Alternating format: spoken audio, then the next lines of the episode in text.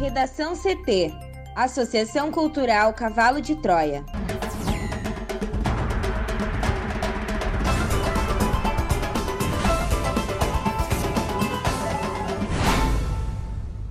Agora, no Redação CT. Prefeitura de Porto Alegre prorroga prazo para parcelamento do IPTU. Barroso determina que Senado instaure a CPI da Covid.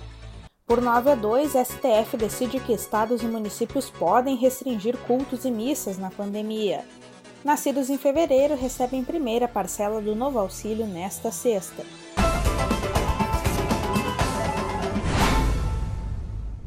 Eu sou a jornalista Amanda Hammermiller, este é o Redação CT da Associação Cultural Cavalo de Troia. Sai ensolarado em Porto Alegre, a temperatura é de 29 graus. Boa tarde. Sexta-feira começou com tempo firme no Rio Grande do Sul, mas uma frente fria pode levar chuva para a campanha, litoral sul, fronteira oeste e região sul do estado. Na capital, sol entre nuvens e máxima de 34 graus. A previsão do tempo completa daqui a pouco. Prefeitura de Porto Alegre prorroga prazo para parcelamento do IPTU. A repórter Juliana Preto tem mais detalhes. Os contribuintes de Porto Alegre que não pagaram o IPTU 2021 terão prazo para aderir ao parcelamento, prorrogado até o dia 30 de abril. Uma proposta com novos prazos será encaminhada pela Secretaria Municipal da Fazenda aos considerados bons pagadores. O objetivo da administração municipal é a regularização espontânea evitando o encaminhamento para cadastro de devedores e protesto. Entram nesta modalidade, Amanda, aqueles que sempre quitaram o tributo, mas que nos últimos dois anos não conseguiram regularizar em razão de dificuldades econômicas. Até o dia 31 de março, foram contabilizadas as adesões de 186 mil guias e uma arrecadação e parcelamentos que somaram 78,7 milhões de reais do imposto e da taxa de coleta de lixo. O contribuinte que não recebeu a proposta e deseja parcelar o tributo pode entrar no site da Prefeitura para aderir. O serviço está disponível, Amanda, todos os dias, 24 horas. O pagamento deve ser feito na rede bancária conveniada com a Prefeitura, que é no caso a Caixa Econômica Federal, Banrisul, Banco do Brasil, Bradesco, Itaú, Santander, Sicredi e Banco Original, e também o pagamento pode ser feito nas lotéricas até o último dia de cada mês. Barroso determina que Senado instaure a CPI da Covid. Thaís Uchoa.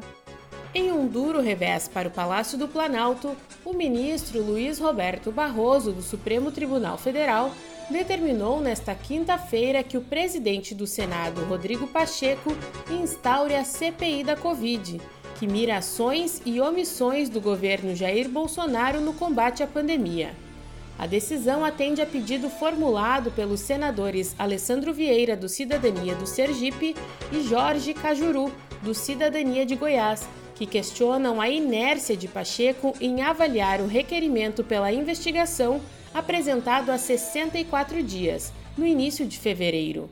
Ao acionar o STF, Vieira e Cajuru destacaram que, em entrevista ao Roda Viva, Rodrigo Pacheco declarou que a abertura da CPI seria contraproducente. Ao Estadão, o presidente do Senado afirmou que questões como a PEC emergencial e a retomada do auxílio emergencial são questões mais maduras para discussão na casa. Para os senadores, a fala evidencia a resistência pessoal do presidente do Senado sobre a abertura da CPI. Pacheco afirmou que vai cumprir a decisão, mas que considera a determinação equivocada e que invoca precedentes inadequados. Para ele, a CPI pode gerar instabilidade política no Brasil e poderá se tornar um palanque político para 2022. O presidente Jair Bolsonaro reagiu criticando duramente o autor da decisão liminar, ministro Luiz Roberto Barroso. Segundo o presidente, Barroso e a bancada da esquerda do Senado se reuniram para desgastar o governo.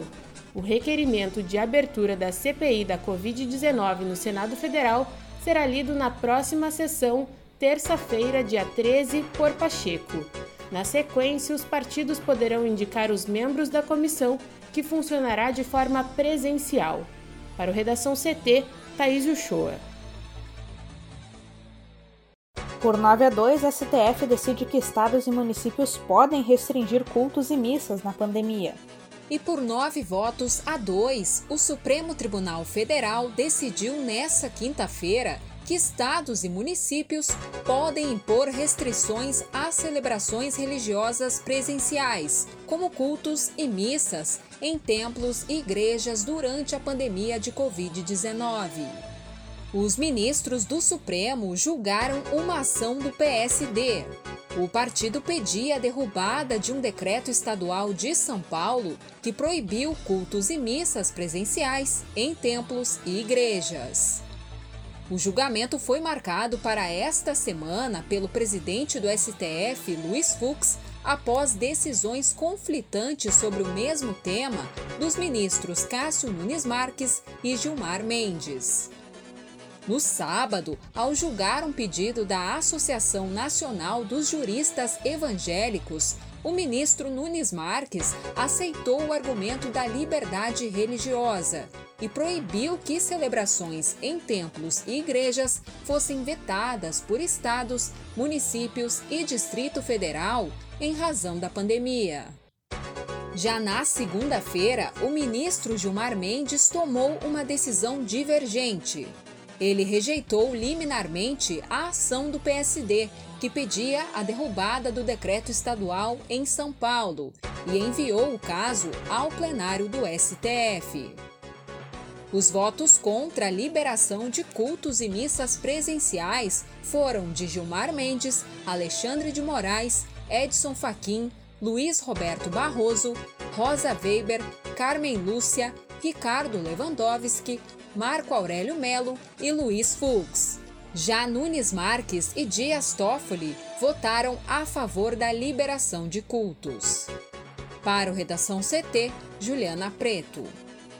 A primeira parcela do auxílio emergencial será depositada nesta sexta-feira a 2 milhões e 170 mil beneficiários nascidos em fevereiro elegíveis para a nova fase do programa. O saque em dinheiro para o grupo só poderá ser realizado a partir do dia 6 de maio.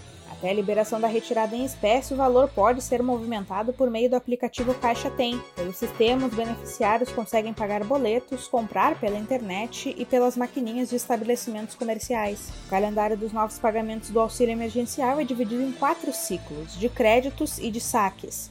No domingo será a vez de outros 2 milhões 450 mil nascidos em março, num repasse superior a 511 milhões de reais. Os débitos da primeira parcela seguem até 30 de abril, quando o benefício será disponibilizado para os nascidos em dezembro. Os beneficiários do Bolsa Família, por sua vez, começaram a receber a nova rodada do auxílio emergencial no dia 16 de abril, de acordo com o calendário habitual do programa assistencial.